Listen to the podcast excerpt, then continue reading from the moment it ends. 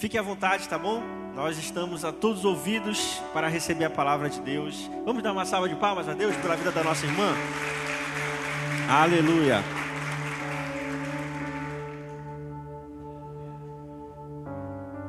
Boa noite, irmãos. A paz do Senhor esteja com vocês, amém? Só tirar a máscara aqui, porque daí fica mais fácil de falar. É, eu sou psicóloga, tem uns 12 anos isso. E nessa noite eu fui convidada para falar para vocês algumas informações a respeito de depressão e suicídio, já que nós estamos no Setembro Amarelo. É, o Setembro Amarelo é um mês alusivo à prevenção do suicídio, que é comemorada no dia 10 de setembro. Então, todo dia 10 de setembro, a gente faz é, movimento né, de prevenção ao suicídio e essa foi a oportunidade que vocês têm de conhecer um pouquinho mais sobre isso. A minha intenção nessa noite é apontar para vocês características que vocês possam identificar para ajudar pessoas que estejam passando por isso. Né? Eu não sei se há alguém aqui nessa condição, mas a intenção é que vocês também sejam instrumentos para levar é, cura, levar libertação para as pessoas que são acometidas dessa doença. E aí eu peço que vocês me acompanhem, eu vou apresentar algumas, algumas ah, slides, algumas falas, e a gente vai falando aos poucos sobre esse assunto, tá bom? Vou fazer um testezinho aqui.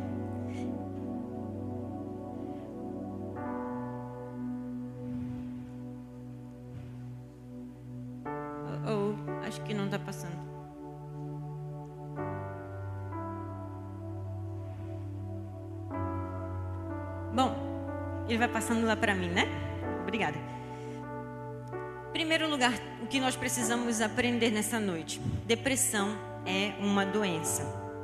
Muita gente fala que depressão é frescura, que depressão é doença de rico, que depressão é moleza, enfim. Mas depressão é uma doença. Ela de fato acontece no nosso cérebro. É uma alteração de humor caracterizada por tristeza profunda. A tristeza profunda é uma característica principal da depressão. Então, normalmente, a gente tem uma alteração, o depressivo tem uma alteração de humor por, con, por condições no cérebro. A gente tem hormônios do bem-estar que não estão funcionando adequadamente.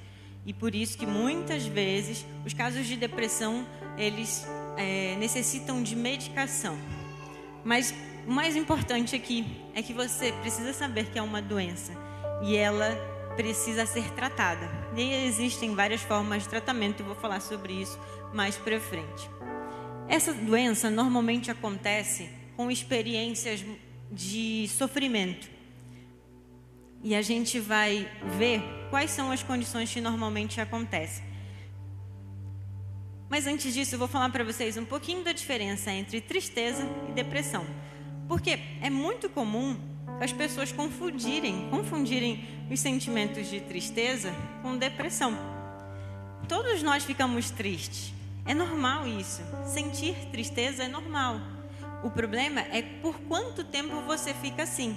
Por quanto tempo você fica triste. A tristeza, no, no, na condição normal, sem ser de adoecimento, é uma reação nossa, temporária, e ela é proporcional àquilo que a gente está vivendo. Por exemplo, você perdeu um ente querido, né? Muitos de nós perdemos entes queridos durante a pandemia e a gente ficou triste, certo? Né? A gente não ficou aí dando gargalhadas ou pulando de alegria porque faleceu um ente querido. Então é uma reação normal, proporcional àquilo que a gente vive. Na depressão, isso já é um pouquinho diferente a pessoa depressiva, para ela tudo está ruim. Para ela nada funciona, nada presta. Ela tem sentimentos de culpa, sentimentos de fracasso. Ela sente que o mundo todo virou contra ela. Ela perde a confiança nela própria, ela perde a confiança em Deus, ela perde a confiança nas pessoas. O fato de ela perder a confiança em Deus é inclusive um dos motivos de a gente ter mais dificuldade como cristãos de falar sobre esse assunto para o depressivo, porque ele não crê mais em Deus, né? Ele se questiona por que, que Deus me deixou nessa condição. E é importante isso. Então a gente precisa aprender essa diferença. Uma coisa que pode voltar lá um pouquinho. Eu coloquei a questão da DPM porque muitas mulheres confundem isso um pouquinho. Como eu disse no começo, a gente a, a depressão é uma condição hormonal, neuronal do cérebro, né, no processo ali das sinapses, dos neurotransmissores que não estão funcionando. Durante a TPM, a mulher tende a ter essa condição, mas é temporário. Então ela vai ter sentimentos de tristeza. Algumas mulheres passam pela TPM com tristeza. Então, é, para vocês não confundirem, ah, eu estou com depressão. Na verdade, você está apenas passando pela TPM, que é um período, como diz, é, tensão pré-menstrual, e esse período vai passar. Então, teoricamente, tem que passar depois da tua menstruação esses sentimentos de tristeza. Joia? Mulheres, aprendam isso. Você não está em depressão no período da TPM, tá bom? Pode passar. Eu trouxe alguns sintomas, que são os sintomas mais clássicos da depressão, para a gente aprender a caracterizar e a encontrar e identificar uma pessoa com depressão. Um dos sintomas, como eu já disse para vocês, é a tristeza. Então ele tem um humor mais deprimido e ele tende a chorar facilmente, ele tende a chorar sem motivo aparente, ele tende a ficar irritado também. Então, às vezes, você convive com uma pessoa depressiva e você acha que ela está simplesmente chorosa, se isolando, enfim. Mas o o humor irritado também é uma característica do depressivo. Eles falam falas agressivas, têm tom de voz mais alto, eles se mostram realmente irritados. Outra característica, a baixa autoestima, a perda de interesse. O pastor, inclusive, falou sobre isso. O depressivo ele perde completamente o interesse pela vida. Ele perde a energia que ele tem de viver então ele não consegue mais ter ânimo para tomar banho, fazer sua higiene é, diária. Ele não consegue fazer as atividades diárias, ir ao trabalho, à faculdade, escola, enfim. Ele se isola também. E há outras áreas da vida dele que são afetadas. Por exemplo, o sono, o apetite. É, na questão do sono, pode ser para muito ou para pouco. Ele pode tanto ficar com muito sono e dormir o dia inteiro, como ele pode também ficar com insônia. E na questão do apetite, ele também pode comer muito, como ele pode comer pouco. E uma outra característica é que ele vai ter afetado também a memória dele, a atenção, a concentração.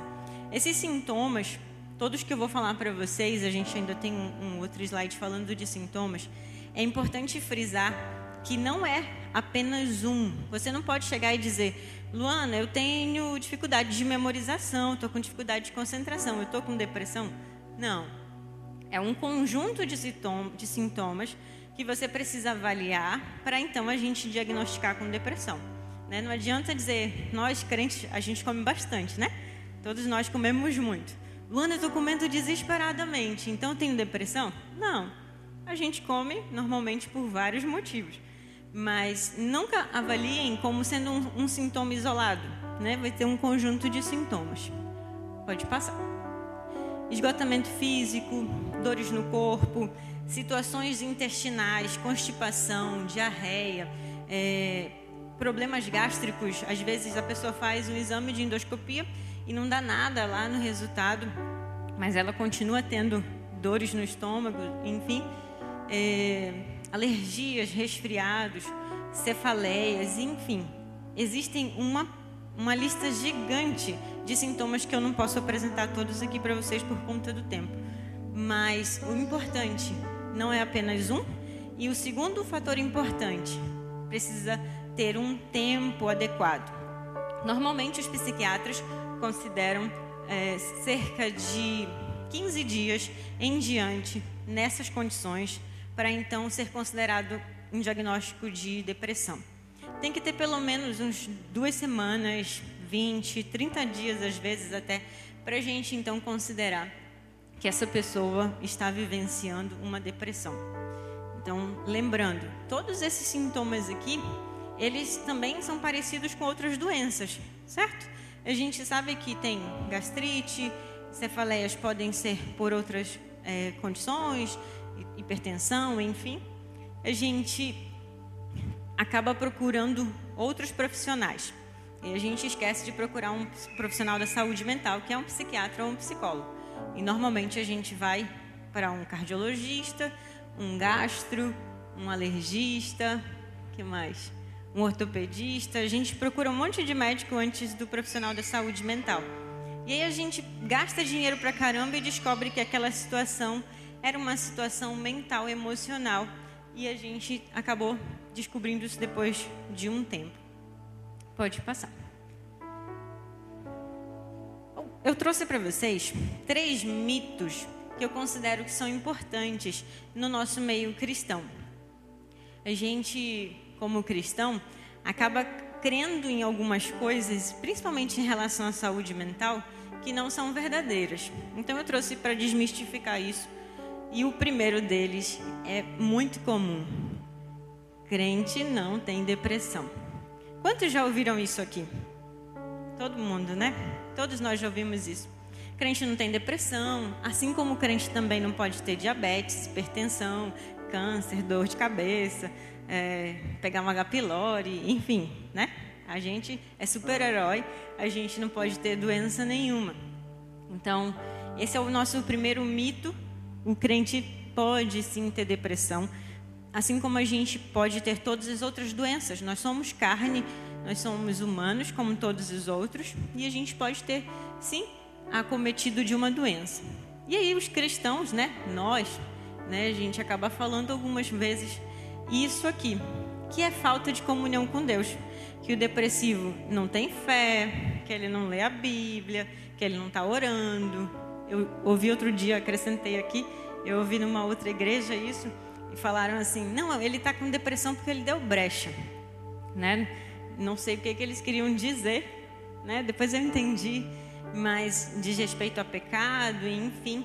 É, é muito comum, infelizmente, nós cristãos taparmos os nossos olhos para ver a realidade da saúde mental. E aí acaba a gente falando e crendo nessas coisas, mas não é verdade. Pode passar. Um segundo mito é que o cristão acredita que vai ser curado somente pela fé. Todos nós, e eu também acredito, nós acreditamos que somente pela fé a gente pode ser curado. Não há mal nisso. A gente realmente pode acreditar nisso. Mas às vezes Deus quer nos curar através da ajuda de profissionais, através de medicação, através de terapia. A Bíblia fala em Tiago 2,17 que a fé sem obras é morta. Você pode ter fé de que você vai ser curado, mas você precisa fazer as obras, e a obra é a ação. Você precisa tomar a ação de procurar ajuda, procurar uma medicação, procurar um terapeuta, um psiquiatra, o que for necessário é importante que você é, tome as atitudes para ser curado também pela ação que você precisa fazer. Então, é um mito a gente acreditar que na doença mental a gente vai ser curado somente pela fé. Deus pode nos curar? Pode nos curar, com certeza. Ele pode curar você da depressão sem a ajuda de ninguém? Pode. Mas é importante que você também procure esse tipo de ajuda porque algumas pessoas não têm forças para sair dessa condição. Tá joia? Pode passar. Um terceiro e último mito é que, é, eu até acabei falando já, o cristão, todos nós achamos que somos super-heróis, que nada afeta a nossa fé, que nada nos abala, que o nosso passado nos protege. Algumas pessoas falam assim: Poxa, mas eu já orei tanto por pessoas, pessoas foram curadas, eu já ganhei um monte de almas para Jesus. Eu era líder de célula, eu era líder de jovens, eu fazia um monte de coisas para Deus. E então eu estou protegida, eu sou, eu sou boa, minha fé funciona, enfim. E aí, na verdade, essas coisas só é, são utilizadas como fala pelo cristão para protegê-lo, né, de, como uma resistência para ir buscar ajuda. E, e a gente ainda tem a história da teologia da prosperidade. Alguns cristãos falam: eu vou dar tanto, tanto de dinheiro para Deus, ou eu vou dar uma casa, um carro para a igreja, e em troca da minha cura. Né? As pessoas barganham com Deus. E a Bíblia fala sobre a gente não barganhar. E além da teologia da prosperidade, a gente tem agora a teologia do coaching. Essa para mim é a mais danosa para a saúde mental do ser humano cristão. É, os coaches falam: você é capaz de tudo, você pode tudo, você pode conquistar sua casa, seu carro, você você é isso, você é potencial, você tem potencial, você tudo você no centro, quando na verdade você não consegue ganhar essas coisas que os coachings falam. Você não conquista, você não ganha, não progride, não cresce. Tudo incentivado pelo coach. E aí, o que acontece? Quem vai te salvar? Depois de todo esse esforço que você fez para conquistar essas coisas, nada acontece. Como fica a saúde mental desse ser humano? Né? Então, um terceiro e último mito é que afeta sim a sua fé. Diversas situações afetam a nossa fé. A perda de um ente querido afeta a nossa fé. Uma doença afeta a nossa fé. É, perda do emprego afeta a nossa fé. Várias coisas afetam a nossa fé, sim. Né? E a depressão é uma delas. Pode passar. Frases muito comuns que as pessoas falam sobre o depressivo ou para ele, né? Que é uma doença de rico, que é falta do que fazer. Vocês já ouviram essa? Falta do que fazer, né? Ou que está com preguiça, está com moleza. Ou se a pessoa quisesse morrer, ela não falava. Essa também já ouvi muito. Eles falam que se ele fosse se matar, não falava, né? Em relação ao suicídio, eu vou já falar para vocês sobre suicídio. Mas eles, muito comum eles ouvirem isso. Pode passar. Frases que o, o próprio depressivo fala para si. E algumas delas aqui eu trouxe dos meus atendimentos para vocês, das minhas experiências que eu já vivi e vou contar uma história para vocês de um atendimento que foi bem marcante. Uma frase muito comum: quero sumir no mundo, né? O depressivo não consegue viver, então ele quer sumir, quer desaparecer. Isso indiretamente ele está querendo dizer que ele quer morrer. Eu não tenho motivo para viver. O depressivo também fala isso. E outra muito comum entre o, entre o cristão. Todos os cristãos que eu já atendi, a forma de ele dizer que ele quer morrer é dizer que ele quer que Deus leve ele. Ah, eu queria que Deus me levasse logo. Ou então ele fala assim: Deus podia voltar logo. E, e não é no sentido de Deus podia voltar logo para a gente ir morar na Nova Jerusalém. É Deus podia voltar logo para acabar meu sofrimento. Deus podia voltar logo para me livrar dessa dor, desse sofrimento que eu estou vivendo. Esses dois últimos, eu ouvi de dois atendimentos recentes, né? Depois que eu perdi fulano, a vida perdeu sentido. Uma paciente minha disse que tinha perdido né, um companheiro dela e ela perdeu o sentido da vida. O sentido da vida dela estava naquela pessoa. E nós, como cristãos, sabemos que o nosso sentido de viver não pode estar no outro além de Deus. Né? Deus é o nosso sentido da vida. E a gente acaba ouvindo essas frases de pessoas que estão em sofrimento. Esse último aqui, a pessoa disse que a casa dela estava um verdadeiro cemitério sem um neto, que ele também tinha perdido o neto. Cemitério, quem mora no cemitério? São falecidos, pessoas que já se foram. Se aquela casa estava um cemitério, aquela pessoa está fazendo referência a morar num lugar de morte. Então, existem diversas frases que eu preciso que vocês fiquem atentos nas suas casas, nas suas famílias, entre os seus colegas, amigos trabalho, escola, faculdade, para observar o que essas pessoas têm falado, que indiretamente eles estão gritando por socorro. Eles, às vezes eles não chegam diretamente e falam para você, olha, estou com depressão, mas eles vão falar essas frases. E é importante a gente identificar. Pode passar. Aqui são dados estatísticos, mas para a gente conhecer. Hoje, no mundo, o Brasil está em oitavo lugar na posição do país que mais tem suicídio. Infelizmente, é uma posição muito ruim. Né? A gente poder estar em oitavo lugar de país mais rico, mas não, é o oitavo lugar do país com maior número de suicídios. A cada quatro segundos, alguém tenta suicídio. Então, neste momento, tem alguém tentando. A cada dez tentativas, uma pessoa consegue e a cada 40 segundos uma pessoa comete suicídio de fato. Os números não são bons. O número de suicídios no Brasil é muito alto. E devido à pandemia, é, a gente tem um número muito mais alto. Eu trabalho no hospital psiquiátrico, é, aqui próximo de vocês, bem aqui pertinho. Tem uma colega minha, acabei encontrando aqui, a Pamela, trabalha lá também conosco. E a gente na emergência psiquiátrica aumentaram os números de casos de jovens que tentaram suicídio por enforcamento. Então, do ano de 2019 para 2021, a gente teve um número expressivo de mais de 20% no aumento de casos. toda hora chega um jovem que tentou suicídio por enforcamento, por arma de fogo ou por medicação. Eles tem aumentado esse número lá. A depressão e o suicídio atingem todas as idades: crianças, jovens, adultos e idosos. Isso é muito triste. Eu já atendi duas crianças, uma ano passado e outra há algum tempo atrás, que tentaram suicídio. Eles é, tinham nove anos de idade. Uma, no ano passado, pegou a faca para tentar se matar, dizendo que preferia morrer do que pegar Covid. Essa criança foi vista pelos pais que chegaram na cozinha no ato, né, e conseguiram protegê-la, mas ela foi para tratamento psiquiátrico e psicológico comigo, porque ela preferia pegar, morrer do que pegar Covid.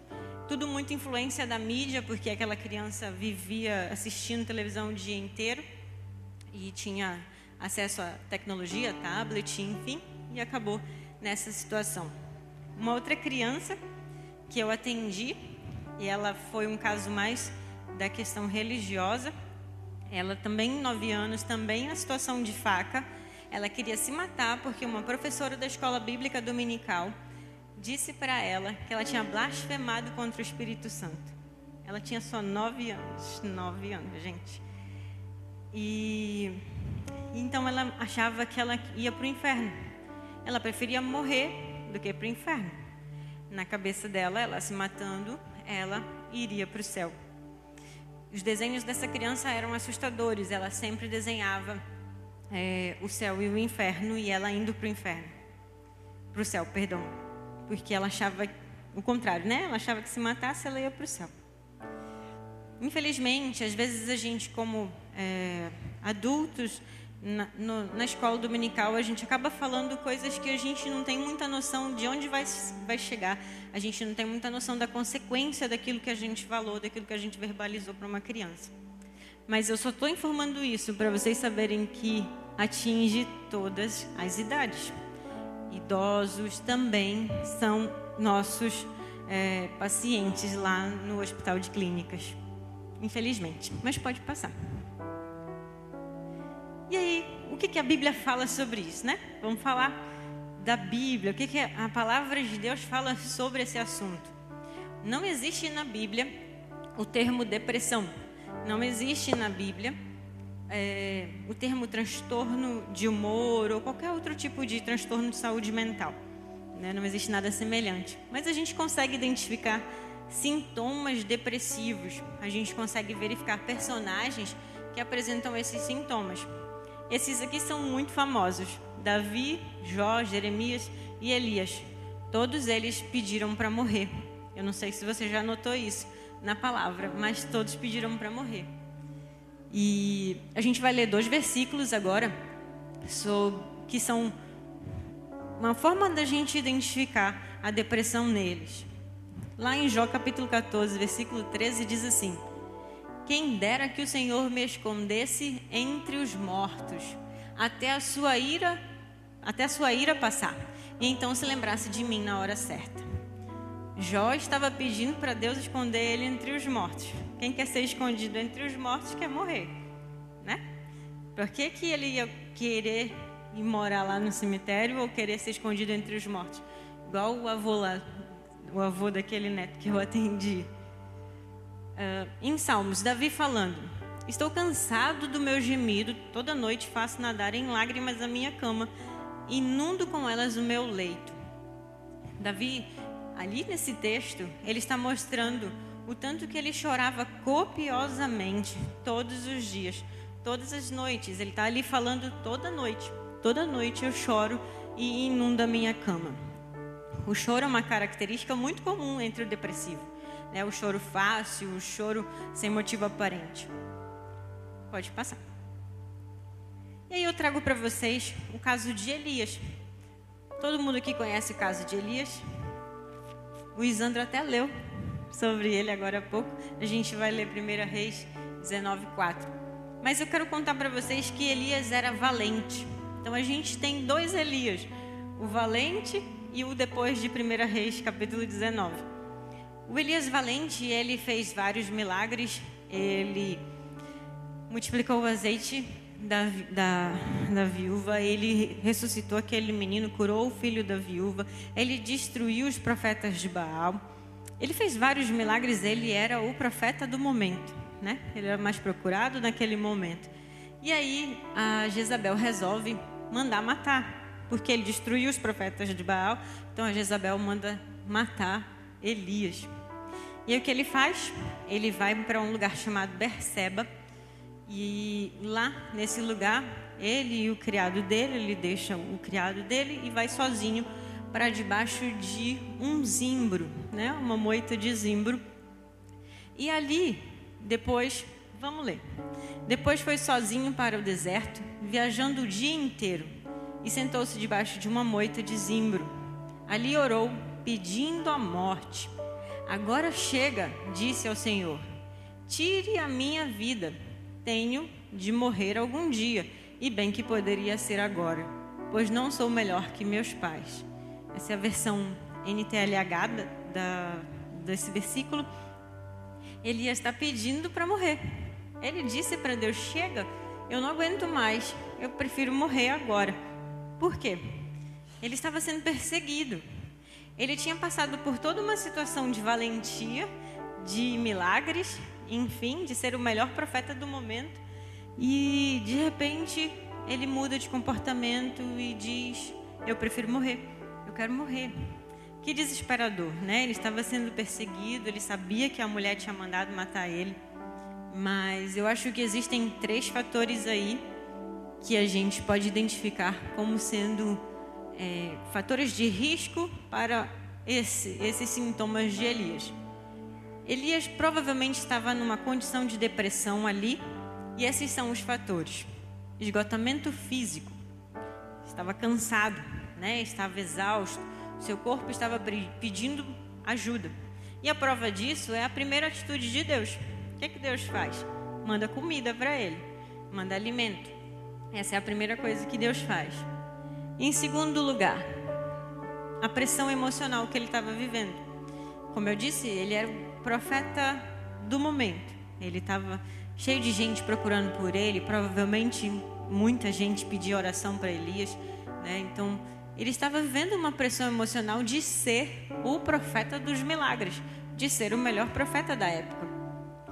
E um terceiro fator que eu considero espiritual seria o, o fato de Jezabel e Acabe serem símbolos da malignidade sobre a vida de Elias e eles terem mandado matá-lo. Então, isso também foi um outro fator que eu acredito e chamo isso de fator de risco para depressão em Elias. Pode passar. Mas a gente precisa conhecer quais são os fatores de risco para nós todos como seres humanos. E eu vou trazer para vocês alguns fatores que são extremamente importantes. Primeiro fator, um fator social. Desemprego, problemas financeiros, divórcio, término de relacionamentos em geral, amizade, é, relacionamentos conjugais, perda de ente querido. E eu acrescento aqui um negócio chamado pandemia. Fator social hoje que a gente tem, além desses aqui, a gente tem a pandemia. A gente pode estar vivendo uma epidemia, uma pandemia. Isso também tudo vai se tornar um fator social de risco para depressão. E não só depressão, para qualquer outro tipo de transtorno de, de saúde mental. Um fator psicológico é o acúmulo de atividades. A gente às vezes acumula muitas atividades. A gente tem trabalho, casa, família, marido, uh, igreja, um monte de outras atividades. E a gente às vezes não dá conta. Nosso corpo não dá conta e a gente fica forçando ele a dar conta. E essas atividades se tornam uma pressão sobre nós. É como se a gente vivesse pressionado a ser sempre os melhores, sempre perfeito, sempre capaz de tudo, sempre capaz de concluir todas as suas atividades. E na verdade não é assim. Se você não dá conta das suas atividades hoje, tudo bem. E eu digo isso principalmente para as mulheres. A gente às vezes é muito cobrada como mulher para dar conta de tudo, em todas as áreas. Mas se a gente não dá conta, tudo bem, tá tudo bem. Não tem problema não dar conta de tudo, né? E às vezes ainda no fator psicológico, a gente vive debaixo de um de um ambiente estressor, de um ambiente em que a gente vive ouvindo palavras que nos geram medo, que nos geram dúvida, que geram culpa, que geram inclusive sentimentos de fracasso quando você não consegue realizar todas as suas atividades. Então isso é um fator de risco para a depressão. Pode pensar. Fator biológico, a gente tem, assim como para as outras doenças cardiológicas, hipertensão, diabetes, todos os cânceres, enfim. A depressão também tem um fator biológico que é a hereditariedade. Se alguém na tua família tem algum tipo de transtorno mental, seja ele qual for, existe um pequeno fator de hereditariedade que também pode indicar ser um risco para a depressão. Além disso, quando a gente está muito estressado, a gente libera um hormônio chamado cortisol no corpo.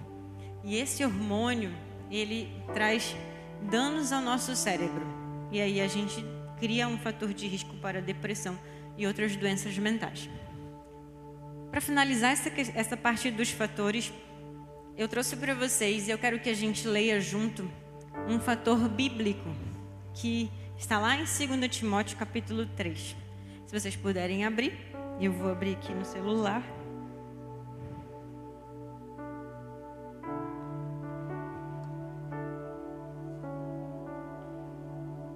Mostrar uma coisa para vocês nesse capítulo.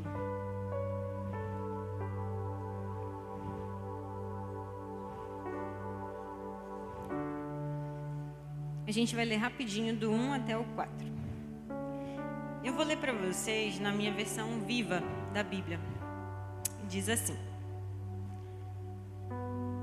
Olha, legal. Eu vou ler, vamos ler juntos. É, isso é Paulo falando para Timóteo. Sabe, porém, isto que nos últimos dias sobrevirão tempos trabalhosos. Na minha versão diz que sobrevirão dias difíceis de ser cristão.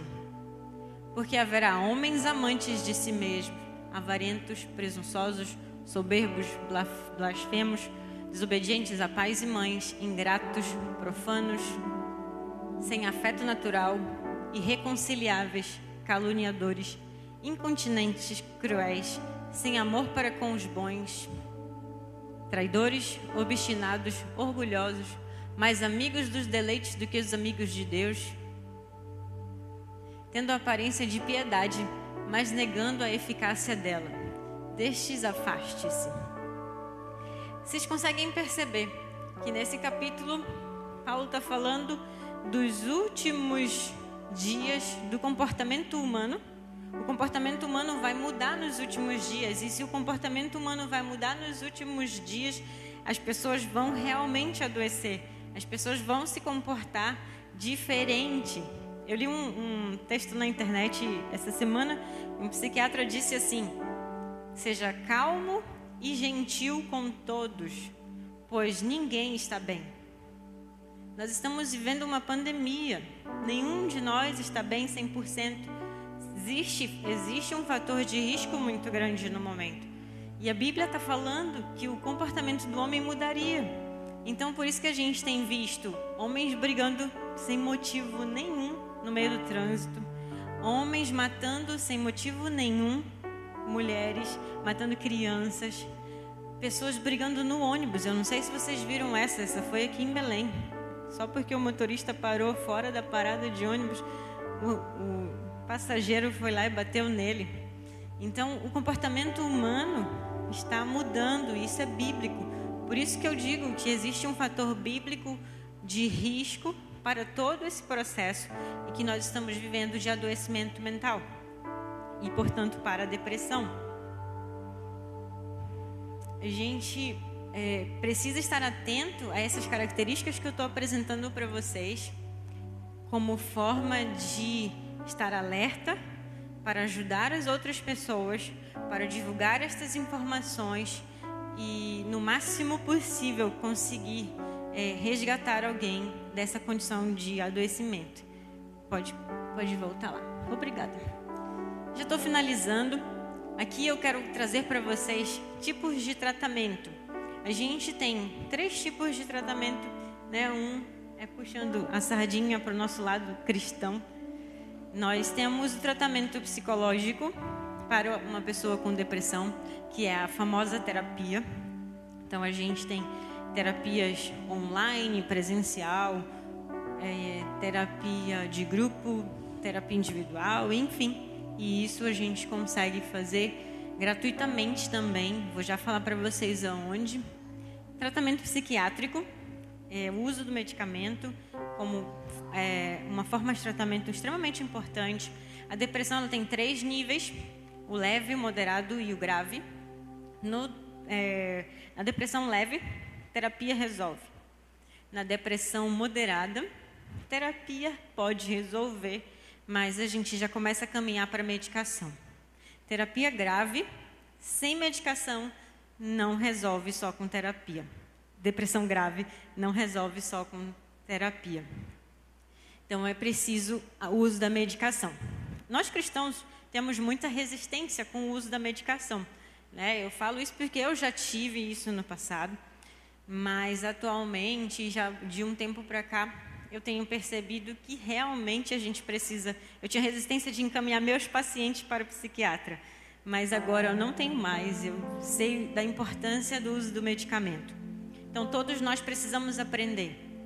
Assim como a gente toma remédio para dor de cabeça, a gente toma remédio para febre, a gente toma remédio para gripe, para covid, para tudo. Para depressão também tem remédio. Então a gente precisa estar aberto a procurar ajuda psiquiátrica e aceitar a medicação também. Eu digo que a gente tem uma solução tratamento em três níveis, porque eu falo de um tratamento espiritual. Nós somos cristãos e nós somos corpo, alma e espírito. Nosso espírito também precisa ser tratado. A gente precisa passar por restauração.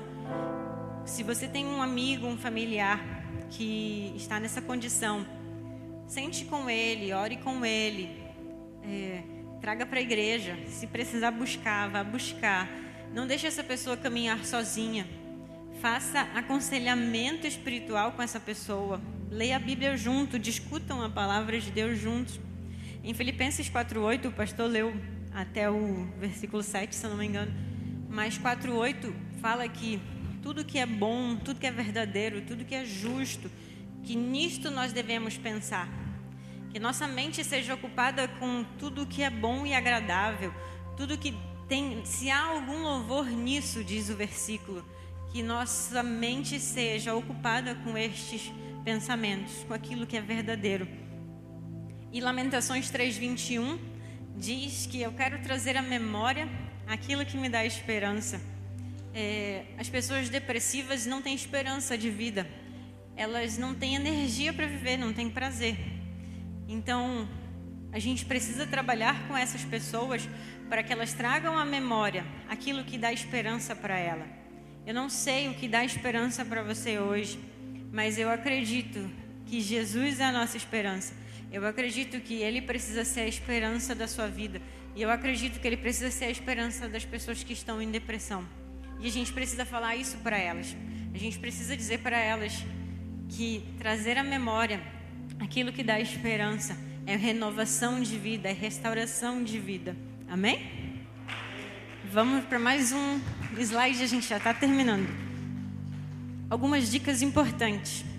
As famílias precisam estar atentas. As pessoas precisam estar mais com um olhar diferenciado para com aqueles com quem você convive.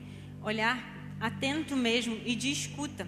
E eu nem falei da escuta aqui, mas a principal arma de ajuda para um depressivo é a escuta.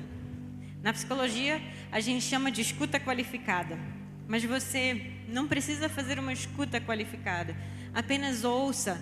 A pessoa com depressão, ela só quer falar. Ela precisa desabafar, ela precisa falar aquilo que está angustiando ela. Ela precisa colocar para fora aquilo que está doendo. E você precisa escutar. Não cobre essa pessoa. Não julgue. Apenas ouça.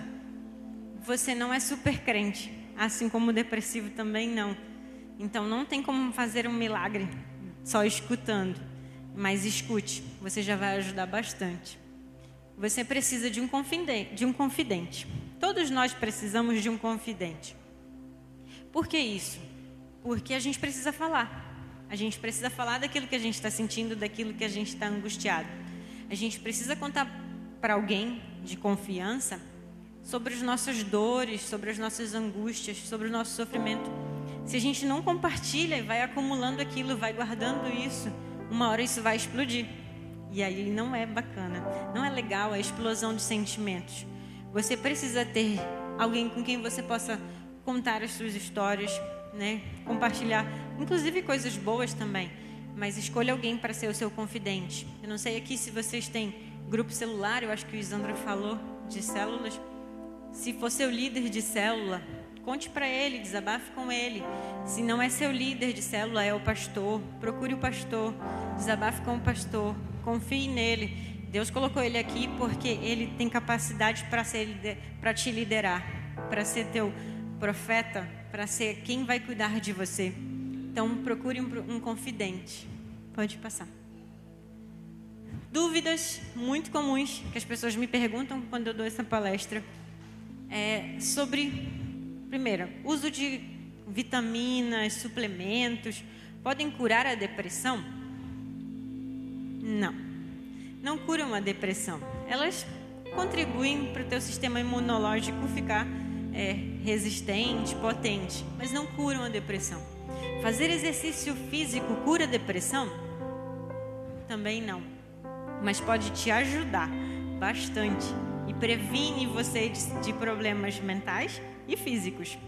Então, quando você faz atividade física, você libera hormônios do bem no seu cérebro, dopamina, serotonina, são hormônios que fazem bem para o nosso corpo. Então, atividade física é importante. Todo caso de depressão tem necessidade de medicamento? Eu já falei isso? Não, porque depressão leve você consegue resolver com terapia.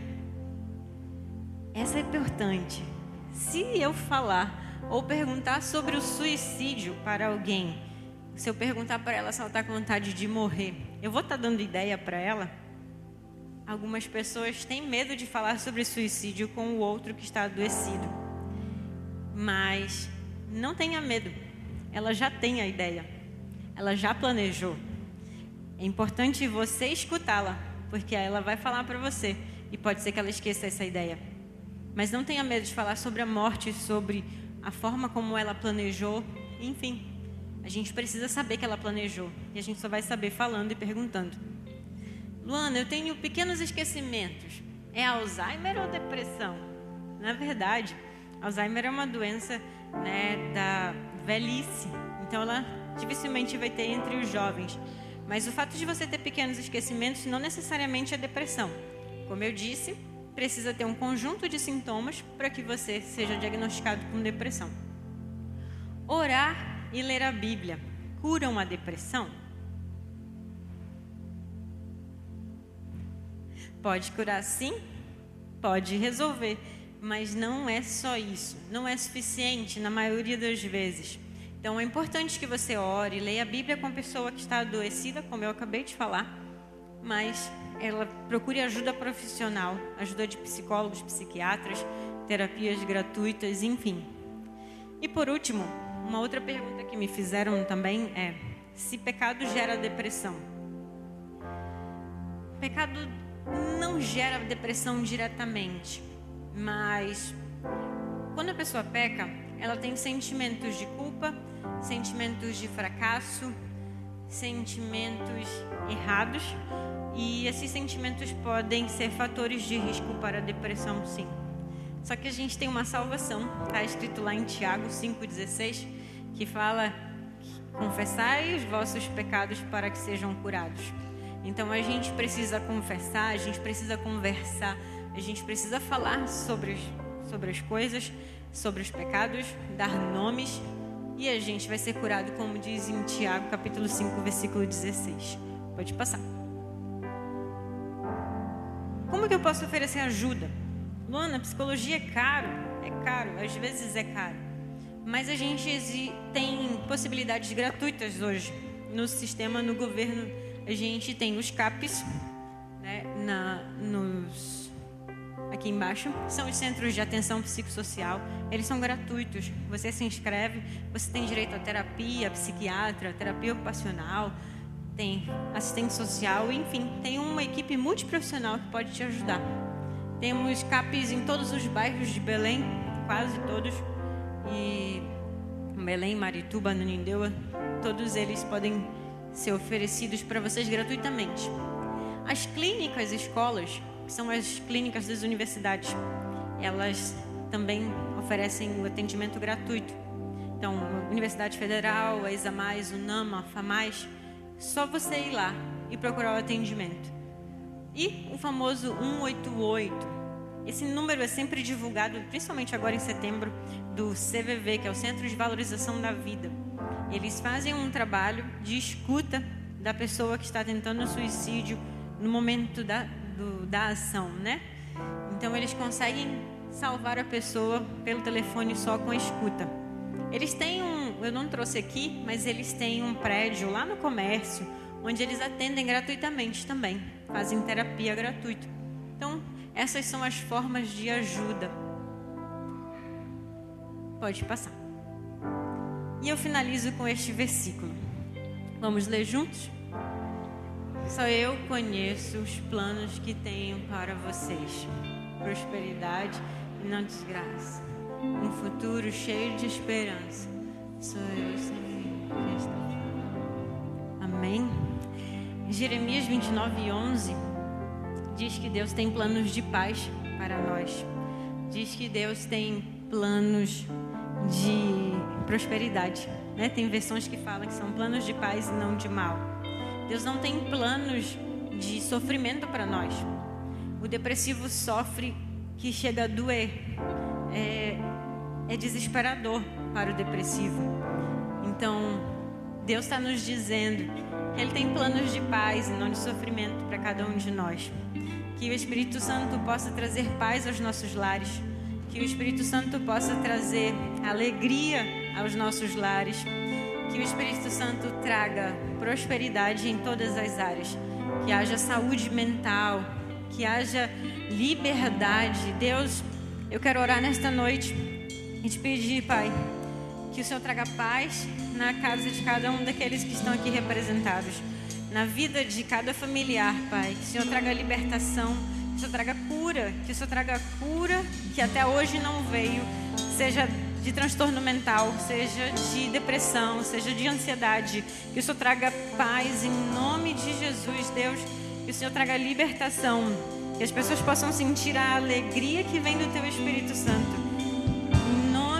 Jesus, Deus, nós te pedimos, Pai, traga libertação em nome de Jesus. Amém.